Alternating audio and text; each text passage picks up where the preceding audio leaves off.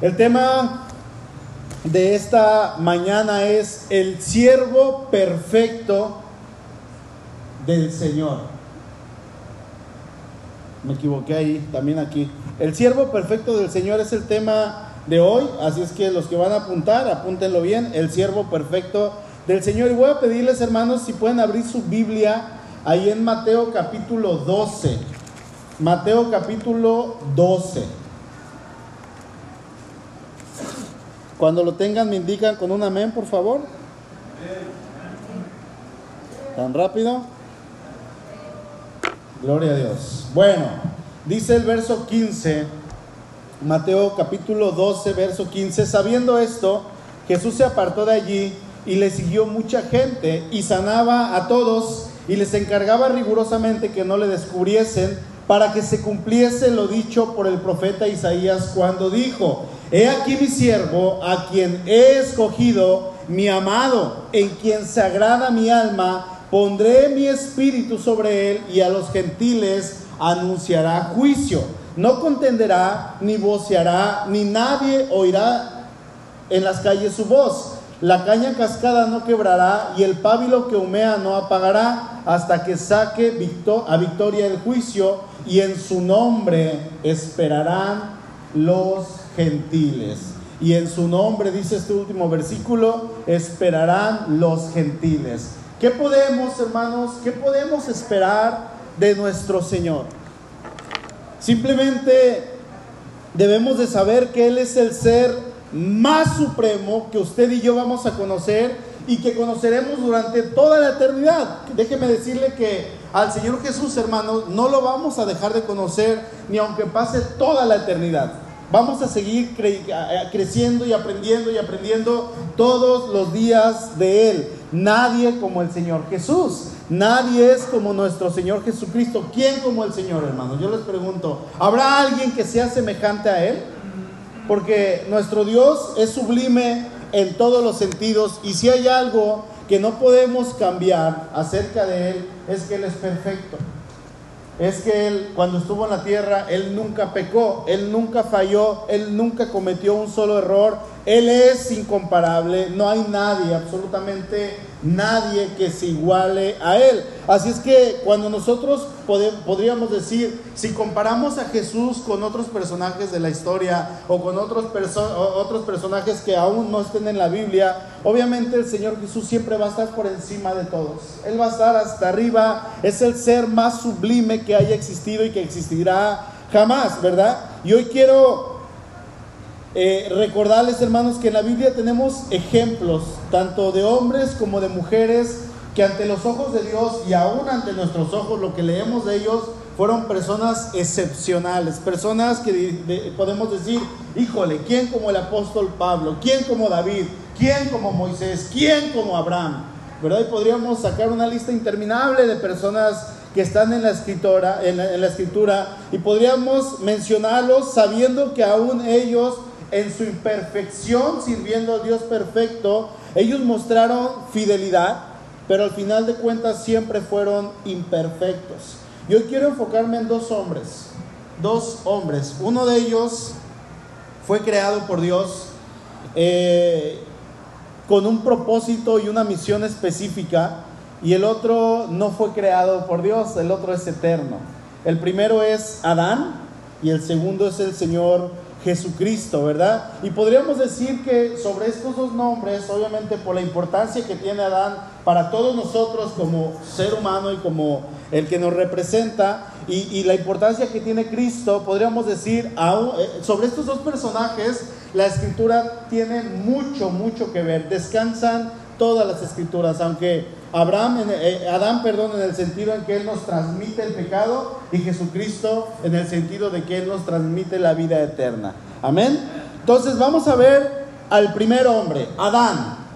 ¿Quién es Adán? Si me ayudas ahí en pantalla, gracias. Fíjense, según el internet, ahí en, busqué en la fuente, la primerita que me apareció, quise buscarlo intencionalmente en Wikipedia, donde les he dicho muchas veces, hermanos, que ahí no busquen información porque no es confiable. Quise buscar lo que la mayor parte de la gente encuentra sobre Adán. Y dice, según Wikipedia, que Adán Según las religiones abrahámicas, Adán es el primer hombre que ha creado por Dios según la Biblia y el Corán. La, la fe Bahá'í lo considera como el primer mensajero de Dios. Ahora, ¿qué hay de su vida personal? Bueno, su nacimiento dice que es un valor desconocido, no se sabe cuándo nació, fue criado en el Edén, no hay fecha de su fallecimiento, su sepultura dice que está en la tumba de los patriarcas, no sé qué tumbas, pero dice que en las tumbas de los patriarcas, su residencia, su lugar de residencia es como cuando ponen ahí en la, en la, en la, pantalla de su computadora, Brad Pitt, ¿verdad? Pusieron algo así, un currículum, una descripción de Adán como si fuera un personaje eh, que podemos buscar acerca de la televisión. Él dice que eh, su residencia fue en el, en el Edén y en la tierra y su religión fue el monoteísmo. O sea, solamente tenía un solo Dios. Familia, su cónyuge fue Eva, sus familiares son Dios, sus hijos son Caín, Abel y Seth. Información profesional, ocupación de Adán, agricultor, cazador, jardinero y profeta del Islam. Se dice que en la iglesia de Jesucristo de los santos de los últimos días, o sea, los mormones, dicen ellos que Adán y el arcángel Miguel son los mismos individuos. Esto es a grandes rasgos lo que Internet nos dice sobre este personaje y hasta cierto punto podríamos leerlo. Yo lo estaba leyendo y me estaba riendo, ¿no? Porque cuando leo algo así, yo nunca había visto a Adán en su currículum, en su, eh, eh, en su vida profesional, en donde vivió su residencia, sus cónyuges, sus familiares, Dios, ¿no? Sus hijos. Yo, yo nunca lo había visto de esta manera. Y bueno, cuando yo leo algo acerca, algo parecido a esto, hablando de este personaje, yo puedo decir, aquí hay muchas mentiras. Aquí hay muchas cosas que no son ciertas, aunque hay otras que sí son ciertas. Pero, hermanos, si nosotros vamos según lo que dice la Biblia, vamos a encontrar muchísima más información. ¿Y qué creen?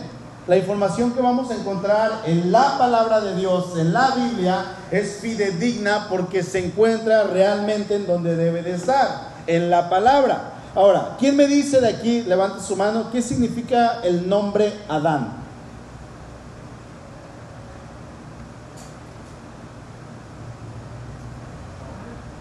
Hombre, un ser viviente, ¿sí? Eh, Adán sabemos que es el primer hombre sobre la faz de la tierra, es el primer padre de todo el ser humano, eh, podríamos decir nuestro padre Adán, hablando de nuestra naturaleza en la carne. Adán, hermanos, es quien representa a toda la creación y en él toda la raza humana descansa, podríamos decir, en cuanto a su ascendencia. El ser humano, hablando de Adán, es la corona de la creación de Dios y Sabemos que Adán tenía una encomienda de parte de Dios. ¿Y cuál era su encomienda? ¿Se acuerdan cuál era su encomienda? Bueno, la misión que este hombre tenía era obedecer a Dios en todo lo que él le mandara. Adán simplemente tenía que obedecer en una sola cosa. Todo lo demás Adán lo podía hacer. Y era no comer del fruto de un árbol no comer de ese fruto. Era simplemente lo que tenía que hacer. Sin embargo, usted y yo conocemos la historia, conocemos quién fue Adán y conocemos la manera en que él pecó. Incluso hoy en día usted y yo, hermano, estamos pagando las consecuencias de la desobediencia de este hombre. Adán simplemente tenía una orden que le había sido encomendada por nuestro Señor y la desobedeció. Y, es en eso que consiste el primer pecado del ser humano, la desobediencia. ¿Sí? Y esto lo he comentado en muchas ocasiones, y lo comenté creo que hace un jueves o dos. Si usted le pregunta a una persona cuál fue el primer pecado del hombre, le van a decir la relación sexual. Cuando él tuvo relaciones sexuales con Eva, ahí se cometió el primer pecado. Eso no es cierto, porque la relación sexual dentro del matrimonio, hermanos, es una bendición, es un regalo de parte del Señor. Ahora, no solamente se trata de que Adán desobedeció y ya, ahí queda todas las cosas, no, sino que se trata del hecho, hermanos, de que el ser humano, a partir del momento en que él decide desobedecer, él pierde esa relación con el Creador.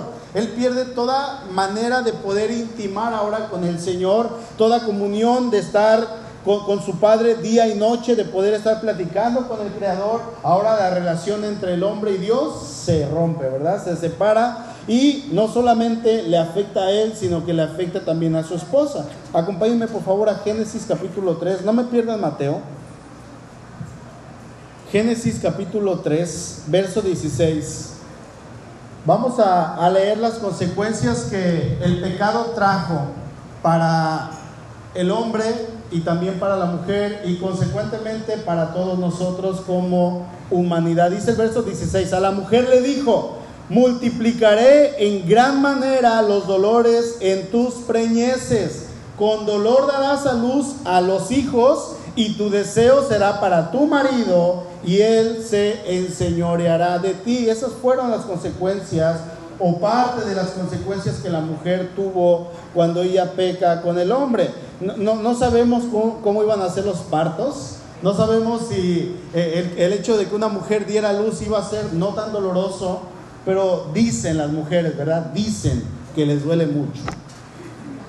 De hecho, dicen que es casi comparable, hermanos, al dolor de cabeza que nos da nosotros los varones.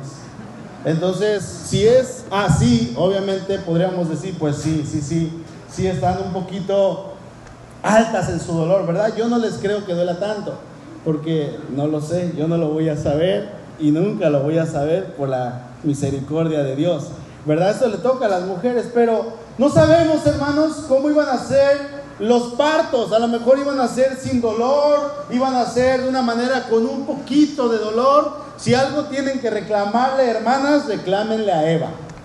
Ella es la culpable de que ustedes tengan dolores de parto. Y dice la última parte de este texto, tu deseo será para tu marido y él se enseñoreará de ti. Otra versión dice, y desearás controlar a tu marido, pero él te va a gobernar a ti.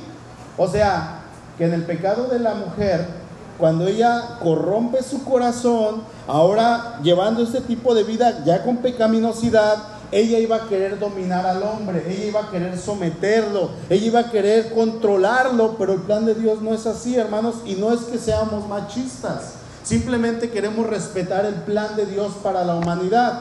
¿sí? El hombre es la cabeza del hogar y la mujer está sometida al hombre en el sentido bíblico, es un sometimiento por amor.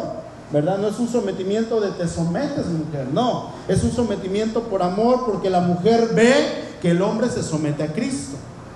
¿Sí? Entonces, en el pecado de la mujer ahora, ella iba a querer someter a su marido y vemos que pasa en muchos casos, ¿verdad? La mujer toma un rol que no le corresponde, el hombre toma un rol que no le corresponde y eso rompe los estatutos y las normas de Dios y cuando se rompe, tanto el hombre como la mujer se frustran y vienen problemas y vienen ahora sí que eh, las separaciones y vienen tantas cosas que uno a veces eh, no entiende porque no hemos leído quizá la Biblia o, o, no hemos entendido quizá cuando la Biblia nos habla de cuál debe ser nuestro rol en la casa, ¿verdad? Ahora, para el hombre las consecuencias, hermanos, creo que las sabemos. Dice el verso 17, al hombre le dijo, por cuanto obedeciste la voz de tu mujer, y comiste del árbol que te mandé diciendo, no comerás de él, maldita será la tierra por tu causa, con dolor comerás de ella todos los días de tu vida, espinos y cardos te producirá,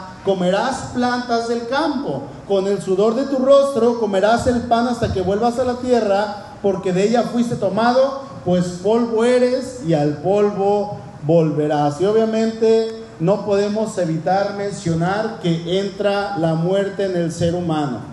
El hombre a partir de ese momento se iba a estar denigrando todos los días, aparte de su cuerpo físico para morir, en su corazón, en su mente, el hombre se iba a estar denigrando y pecando más y más y más. Y esa muerte espiritual, hermanos, que llega al hombre, hace que el hombre se aleje de la gloria de Dios que el hombre no pueda entrar a ver la presencia de Dios. Vayan buscando, por favor, Romanos capítulo 5. Y saben que cuando el hombre peca, cuando el hombre eh, experimenta la muerte, Resulta que la muerte no se podía resolver con nada, absolutamente con nada, ni con la ley de Moisés, ni con la obediencia de Abraham, ni con eh, el corazón tan entregado que tenía el rey David, con nada, hermanos, absolutamente con nada. Ya están en Romanos 5. Voy a estar leyendo la nueva traducción viviente. Si quieren acompañarme en pantalla o ahí en su Biblia, como ustedes lo decidan. Dice el verso 12. Cuando Adán pecó, el pecado entró en el mundo. El pecado de Adán introdujo la muerte, de modo que la muerte se extendió a cuántos? Se extendió a todos porque todos pecaron. Dice el verso que se extendió a todos, y esto lo sabemos porque usted y yo sabemos que el ser humano nace en pecado, nace siendo pecador, nace siendo una persona que con el paso del tiempo cuando va creciendo desde pequeño, ¿verdad? Vemos a los niños que tienen dos, tres años, un año, año y medio y son egoístas. Agarran los juguetes y no, son míos. Y no los sueltan, teniendo una caja llena de juguetes y están peleando con otros niños. Cuando el niño agarra una tapa, una corcholata, se pelea por esa tapa, teniendo todos los juguetes y nunca agarra la tapa. Pero cuando otro agarra su tapa, dice: Esta es mi tapa y no la presto a nadie. Y el niño comienza a ser egoísta, el niño comienza a ser grosero. Y esto pasa en todas las familias, en todos los niños durante toda la historia. El niño crece de esa manera y vamos creciendo, hermanos. Y el pecado va a ir denigrando al ser humano, va a ir denigrándolo, va a ir denigrando hasta causar o una de dos cosas. La primera es matarlo o la segunda es que muera lentamente en su vida pecaminoso, que al final de cuentas va a morir, ¿verdad? Pero aquí la cosa, lo que estamos leyendo en este versículo es que un solo hombre pecó. Y así como en Adán estamos representados todos como seres humanos, de la misma manera lo que este hombre hizo nos afecta a todos como humanidad. No podemos librarnos de lo que Él hizo. Es como cuando usted ve a jugar a la selección mexicana allá en el Mundial y gana el partido y ¿qué decimos? ¡Ah, ganamos! ¡Viva México! Ganamos ese mi chicharito, ¿no? Ese mi Pelé. Ese no es de México. Yo no sé de fútbol. Ese mi Julio César, no. Ah, ya, Chávez no, tampoco. O sea, ganamos, decimos. Pero cuando pierde la selección, ¿cómo les fue? Perdieron. Ahí sí no queremos saber que son nuestro equipo. Ahí no queremos decir que somos de ese equipo. ¿Por qué? Porque no nos gusta perder con ellos. Pero lo real, hermanos, es que cuando ellos pierden, nosotros perdemos. ¿Verdad? Nosotros perdemos, ¿por qué? Porque ellos nos están representando a nosotros. Pasa de la misma manera con Adán. Lo que este hombre hizo nos representó a todos. Dice el verso 13.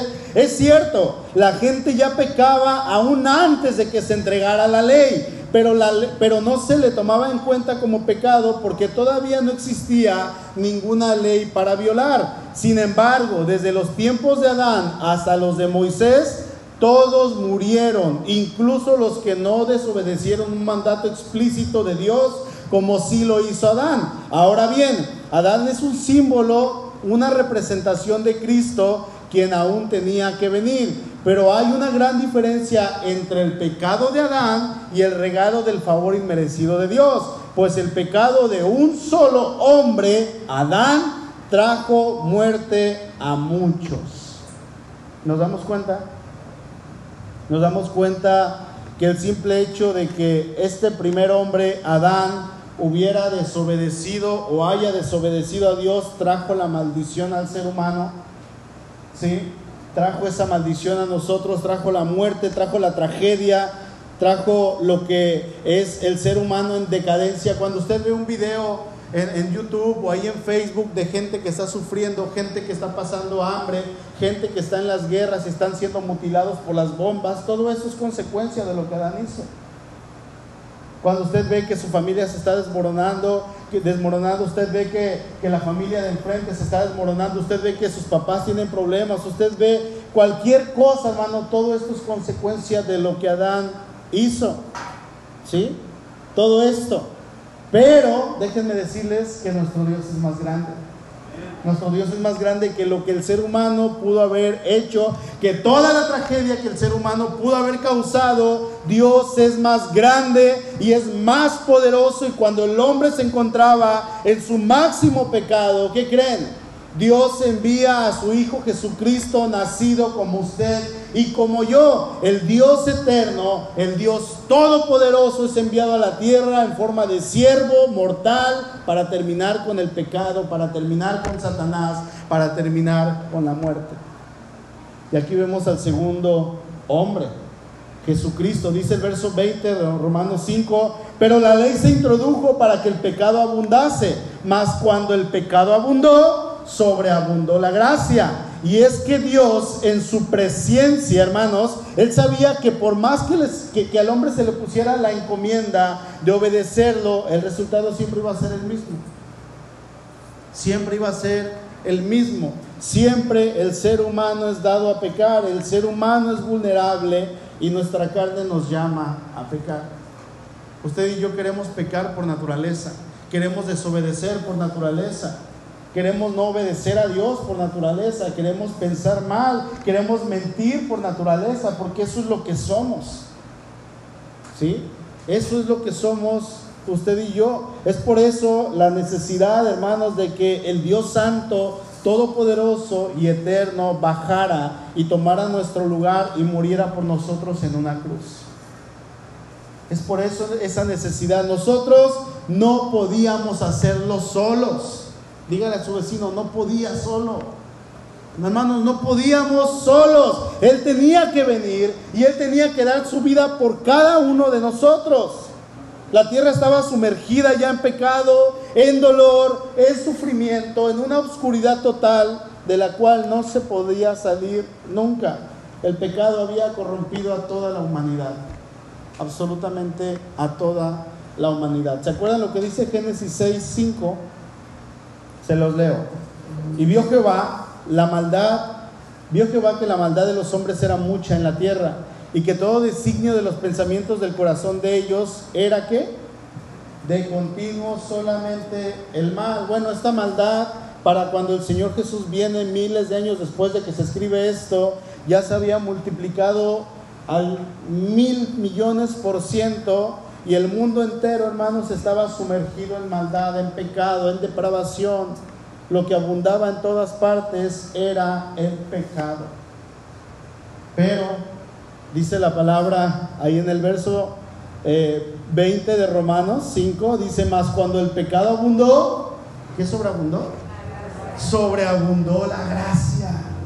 Más cuando el pecado abundó, dice, sobreabundó la gracia cuando el mundo entero estaba sumergido en esa maldad, en ese pecado en el cual aún el hombre se iba a seguir denigrando más y más y más, es cuando Dios, hermanos, envía a su Hijo Jesucristo, un plan perfecto hecho desde la eternidad para afectarnos hoy en nuestros tiempos. Y hermanos, eso fue para que usted y yo pudiéramos ver la luz esa luz que nos resplandece a nuestra vida. Dice Juan 1.5, la luz brilla en la oscuridad y la oscuridad jamás podrá apagarla. La luz venía a este mundo y la esperanza comenzaba para todos nosotros.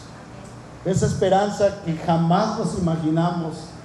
El Evangelio es tan perfecto, hermanos, que solamente a Dios se le pudo haber ocurrido. A nadie más. Llegaba el momento en el cual nuestro Dios estaba enviando esa esperanza para usted y para mí, ¿sí? Dice Gálatas 4:4, pero cuando se cumplió el tiempo establecido, Dios envió a su Hijo nacido de una mujer. En el tiempo que Dios ya lo había designado, llega el momento de la esperanza para nosotros. Ahora, volviendo a Romanos 5, dice el verso 15, la segunda parte, dice, pero aún más grande es la gracia maravillosa de Dios y el regalo de su perdón para muchos por medio de otro hombre. O sea, ya no es Adán, ahora es Jesucristo. Ya no Adán. Él ya no, hermanos, él queda fuera por su desobediencia. Adán, tú ya no. Se te encomendó algo y la regaste. Se te encomendó algo y no supiste hacer lo correcto. Él no fue capaz de obedecer al Señor de la manera en que lo hizo nuestro Señor Jesucristo. Adán no pudo, hermanos. Él, en su imperfección, jamás iba a poder cumplir lo que Dios quería que hiciera. Realmente, la Biblia no nos dice cuántos años pasaron en Edén, en el cual Adán y Eva, siendo dos seres perfectos, creados a la imagen y semejanza de Dios, sin la necesidad de pecar, sin pecado, sin morir, pudieron haber pasado quizá 10 años y ellos ahí en Edén, como novios en su luna de miel todo el tiempo, bañándose en las cascadas, comiendo frutos, durmiendo bajo los árboles, se estiraban y agarraban una manzana, se estiraban y agarraban una pera y comían todo y no tenían ni siquiera necesidad de comer, porque su cuerpo era perfecto, pudieron haber pasado 10 años o 50 o 100 años o 200, mil años Échenle los que quieran, ellos no iban a morir. Ellos eran perfectos, sin embargo, era solamente, hermanos, cuestión de tiempo para que ellos no cumplieran con el mandato que se les había encomendado. Era cuestión de tiempo. Y esto es por el hecho de que Dios sabía que el hombre, aun siendo perfecto, perfecto, fallaría. El hombre, aun siendo perfecto, fallaría. Fíjense, hermanos, Dios lo pone como un hombre perfecto en Edén. No iba a morir, tenía acceso a la presencia de Dios todos los días. Y yo me imagino que era Dios quien le enseñaba absolutamente todo. Y aún con eso, el hombre no pudo cumplir lo que Dios le había encomendado. No lo logró, falló. No pudo. Es por eso que Adán ya viéndolo en la Biblia, como nos dice, simplemente es considerado como un prototipo del verdadero Adán, ¿sí? que iba a venir. Es Cristo, conocido como el segundo Adán, que viene a la tierra para hacer verdaderamente la voluntad de Dios. Hermanos, Adán no podría jamás haber hecho el papel que hizo el eterno Hijo de Dios, simplemente porque Adán era un ser creado. ¿Sí? Adán era un ser creado, Jesucristo es eterno y siempre, desde siempre, hermanos, Él ha existido. Ahí está toda la diferencia. Miren, hermanos, Adán, a pesar de ser perfecto, era imperfecto. Y Cristo, en su perfección, tomó forma de un ser imperfecto para poder perfeccionar a aquellos seres imperfectos por causa del pecado. ¿Se los leo otra vez? Adán, a pesar de ser perfecto, era imperfecto. Y Cristo, siendo perfecto, toma la forma de un ser imperfecto para poder perfeccionar aquellos seres imperfectos que habían sido afectados por el pecado. ¿Sí? Amén. Verso 16, Romanos 5. Y el resultado del, del regalo del favor inmerecido de Dios es muy diferente de la consecuencia del pecado de ese primer hombre, pues el pecado de Adán llevó a la condenación. ¿Qué haría usted si pudiera platicar con Adán? ¿Qué haría que, el Señor le permitiera y le dijera, ok, tienes una hora para hablar con Adán? ¿Qué le dirían? Yo, yo seguido pienso ¿qué pasaría? Obviamente esto es un pensamiento, ¿verdad? Y no, no que lo piense seguido, pero en ocasiones se me viene a la mente y en mi humanidad de repente quiero platicar con mi papá. yo sé que no está aquí, yo sé que no me escucha, yo sé que, que no es eh, un angelito que está en el cielo cuidándome. No, esas son mentiras. Yo seguido pienso y digo, si pudiera platicar con mi papá tan solamente un rato, ¿qué le diría si yo lo tuviera frente a mí? ¿Qué le diría? Y pienso en muchas cosas, pienso realmente, hermanos, que yo no podría reclamarle nada. No lo haría, no desperdiciaría el tiempo que tuviera frente a él para reclamarle, sino para agradecerle. Decirle gracias por ser quien fuiste en mi vida. Gracias. Y a lo mejor pasaría tiempo abrazándolo. No sé. Pero, ¿qué pasaría si usted tuviera a Adán? Al primer hombre frente a usted y pudiera hablar con él, sabiendo que este hombre se le encomendó algo y fue quien permitió que el pecado entrara a la humanidad y es a través de esta desobediencia que miles de millones de personas han ido al infierno. Es a través de esta desobediencia que vemos el hambre en África. Es a través de esta desobediencia que existen las enfermedades como el cáncer, el SIDA, eh, el ébola, el COVID. Es a través de esta desobediencia, hermanos, que el mundo está denigrándose cada día más y más y más. ¿Qué le diríamos, hermanos? Usted podría reclamarle. Es que por tu culpa, le dirían. Por tu culpa me separé de mi esposa. Quizá algunos sí, quizá otros no. Ahora, yo en lo personal, con el conocimiento que tengo de Cristo, hermanos, y creo que podría decir, con el conocimiento que tenemos de Cristo, quizá yo no podría reclamarle nada a Adán. Yo no podría, por dos cosas. La primera es que ahora yo sé que ningún ser humano fue, es o será capaz de hacer la voluntad de Dios como la hizo el Hijo de Dios. Nadie.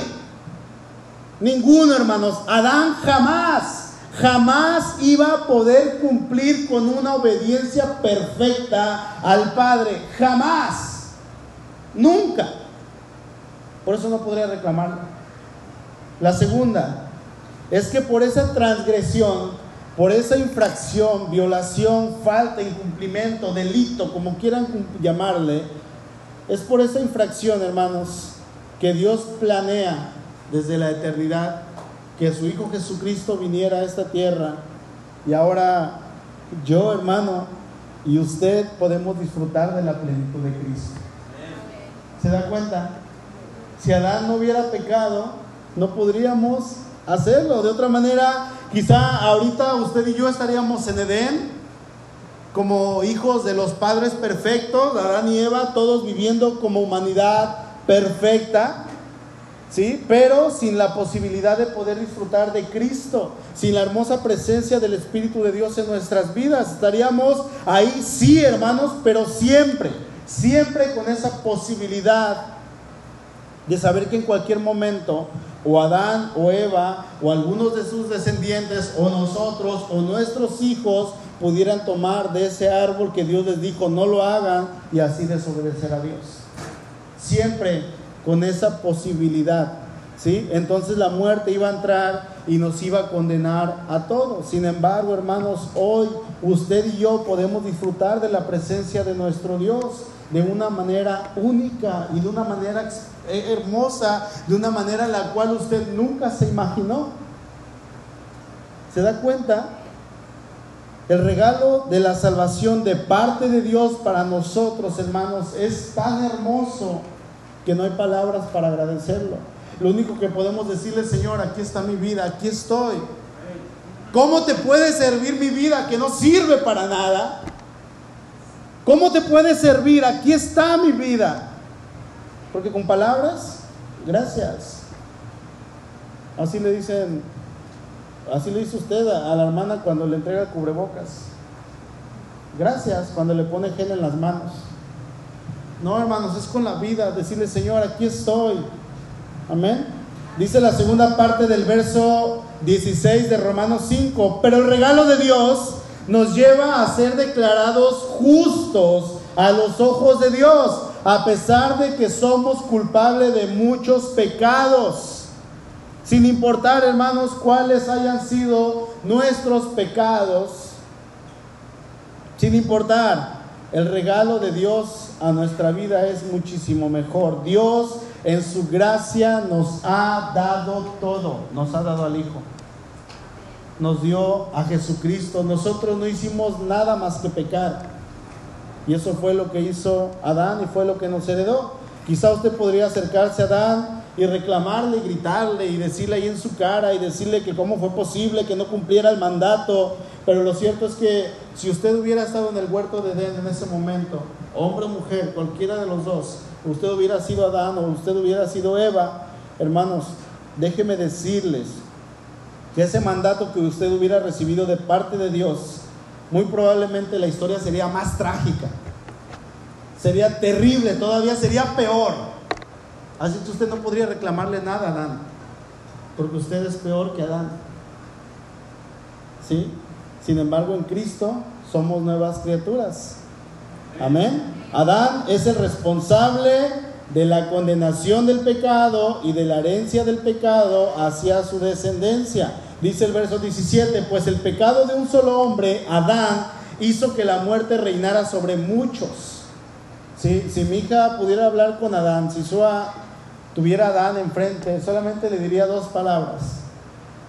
Ay, Adán. Ay, Adán.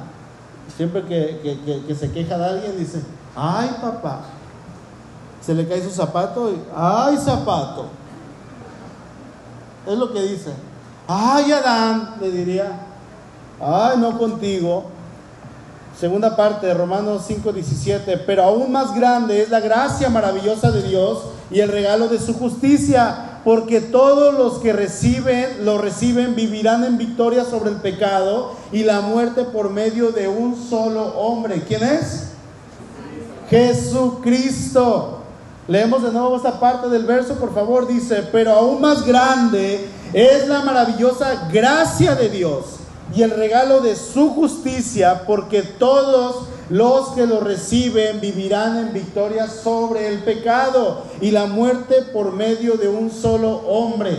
¿Quién es? Jesucristo. Hermanos, es por eso que Dios se complace en su Hijo. Es por eso que cuando Dios mira a Jesucristo, Él sonríe. Él sonríe y él dice, yo me complazco en él porque yo sé lo que él hizo por todos ustedes. Yo sé lo que él hizo por toda la humanidad. Ahora, regresando a Mateo 12, donde empezamos, ¿sí? El padre le dice al hijo en el verso 18, he aquí mi siervo, a quien he escogido, mi amado, en quien se agrada mi alma, pondré mi espíritu en él y, a los gentiles anunciará juicio. Mateo está citando a Isaías capítulo 42, cuando Isaías está hablando de la venida profética del Mesías. ¿Sí? Aquí se cumple lo que dice y Mateo lo recuerda ¿Por qué? Porque Mateo sabía que él era, era, el siervo de Dios y lo que iba a hacer. Y eso mismo es lo que escucha Juan el Bautista ahí en Mateo 3:17 dice, y una voz, hubo una voz de los cielos que decía, este es mi hijo amado en quien tengo complacencia. Otra versión dice, en quien yo me complazco. En él. Dios no podría decir, y Luis es mi hijo amado en que, Dios, en que yo me complazco. Y Beto es mi hijo amado en quien yo me complazco, no de la manera en que lo hizo con Jesucristo. Porque Luis no murió por usted, hermano, ni yo morí por usted. Y pregúnteme si moriría por usted. Ah, la haríamos, ¿verdad? Eso es solamente el Hijo de Dios solamente el Hijo de Dios. Es por eso que Dios dice, este es mi Hijo amado en quien yo tengo complacencia. Es en Él y solo en Él, en nadie más. Él es el único que realmente va a hacer mi voluntad, no como pasó con Adán. Él sí hará lo que yo le mande. Él es perfecto. Él es único. Él es el Cordero de Dios que quita el pecado del mundo. Hermanos, no hay nadie más que se compara a nuestro Señor Jesucristo. Nadie, nadie. Si usted viene hoy aquí a la iglesia sin Cristo, déjeme decirle que en Él no va a ser defraudado jamás. Jamás. Quizá hoy viene usted a la iglesia con un corazón triste, agobiado, endeudado. Sin embargo, yo le invito a que confíe en Él, que descanse en Él. Recuerde, hermanos, Él es el único que no decepcionó a Dios. Y si Él no lo hizo, mucho menos lo va a hacer con usted. ¿Sí? Si este hombre, hermanos, este segundo Adán, no decepcionó al Dios Todopoderoso que tenía y pedía los estándares más altos en cuanto a la obediencia y Jesucristo lo cumplió toda la perfección, ¿qué no podría hacer por usted? ¿Qué no podría hacer por usted, hermano? Si usted viene hoy a la iglesia pensando que si el Señor eh, le pueda ayudar, que si usted puede realmente confiar en Él, hágalo, confíe en Él. Él es poderoso. Sí, hermanos, Dios todopoderoso, eterno, omnisciente, omnipresente, que sabe tanto el pasado como el presente como el futuro. Hermanos, confíe en Él, descanse en Él. Recordemos que el Señor es perfecto y es en Él en el que el Padre se complace, en nadie más, en nadie más. Él es el Hijo amado que hizo la perfecta voluntad del Padre, nadie más. ¿Cómo se llama? Hoy usted y yo, hermanos, podemos decir que le conocemos y nos podemos complacer en Él. Si usted hoy no le conoce, quiero invitarle ahí en su lugar que cierre sus ojos y quiero invitar a la iglesia que cierre sus ojos también. Hoy es el día en que usted puede conocer a Cristo Jesús. Hoy es el día en el cual usted hoy se puede ir de esta iglesia, de este lugar, con Cristo en su corazón. Debe de saber que Él no lo va a decepcionar. Si no decepciona a Dios, no lo va a hacer con usted. Y si usted tiene esa necesidad de Cristo en su vida, que yo sé que la tiene, ore a Dios y dígale, Señor, aquí estoy, aquí está mi vida y vengo delante de ti sabiendo, quizá hoy apenas lo estoy sabiendo, que en ti no voy a ser decepcionado, que en ti no voy a ser defraudado. Invítele a su corazón, pero antes de invitarle, usted tiene que pedirle perdón por esas faltas, por esos pecados que ha cometido delante de Él y decirle, Señor, aquí está mi vida, te pido perdón, cámbiame, transfórmame, hazme un hijo conforme a tu voluntad, permite Dios que yo te pueda conocer, invítalo a su corazón, diga al Espíritu Santo, ven a mi corazón,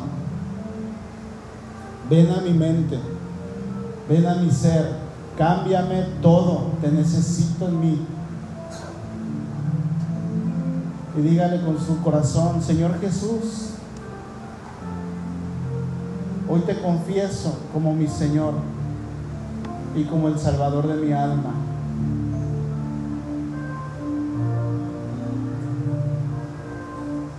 Si usted hizo esta oración, déjeme decirle bienvenido a la familia de Cristo.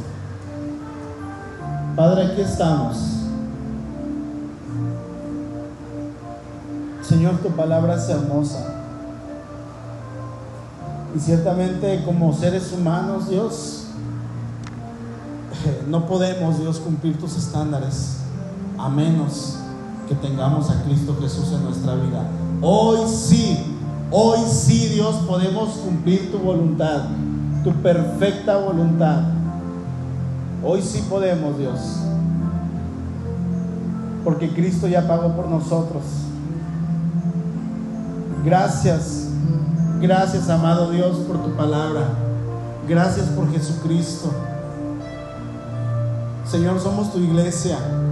Tú nos has comprado a precio de sangre. Diste todo por nosotros. Y aquí estamos, Señor, queremos dar todo por ti. Usa nuestras vidas.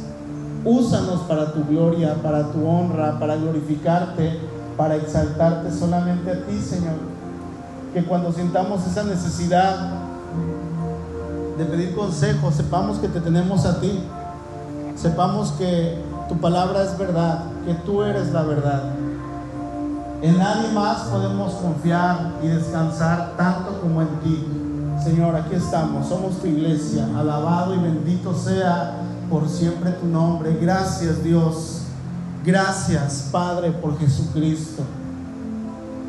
Porque aún en tu plan eterno, ese plan, Señor, que tú hiciste desde antes de la fundación del mundo, en ese plan tú sabías que Adán iba a pecar. Y tú ya tenías destinado a Cristo como un cordero sacrificado aún antes de la fundación del mundo. Y si Adán no hubiera pecado, Señor, no te conoceríamos. No te conoceríamos como te conocemos hoy. No podríamos disfrutar de la plenitud del Espíritu Santo. No podríamos, Señor, tener ese entendimiento de tu soberanía, de tu poder, de tu amor. Gracias. Gracias Dios. Oramos en el nombre poderoso de tu Hijo Cristo Jesús. A ti te damos la gloria y la honra por siempre. Dice Romanos 5:18.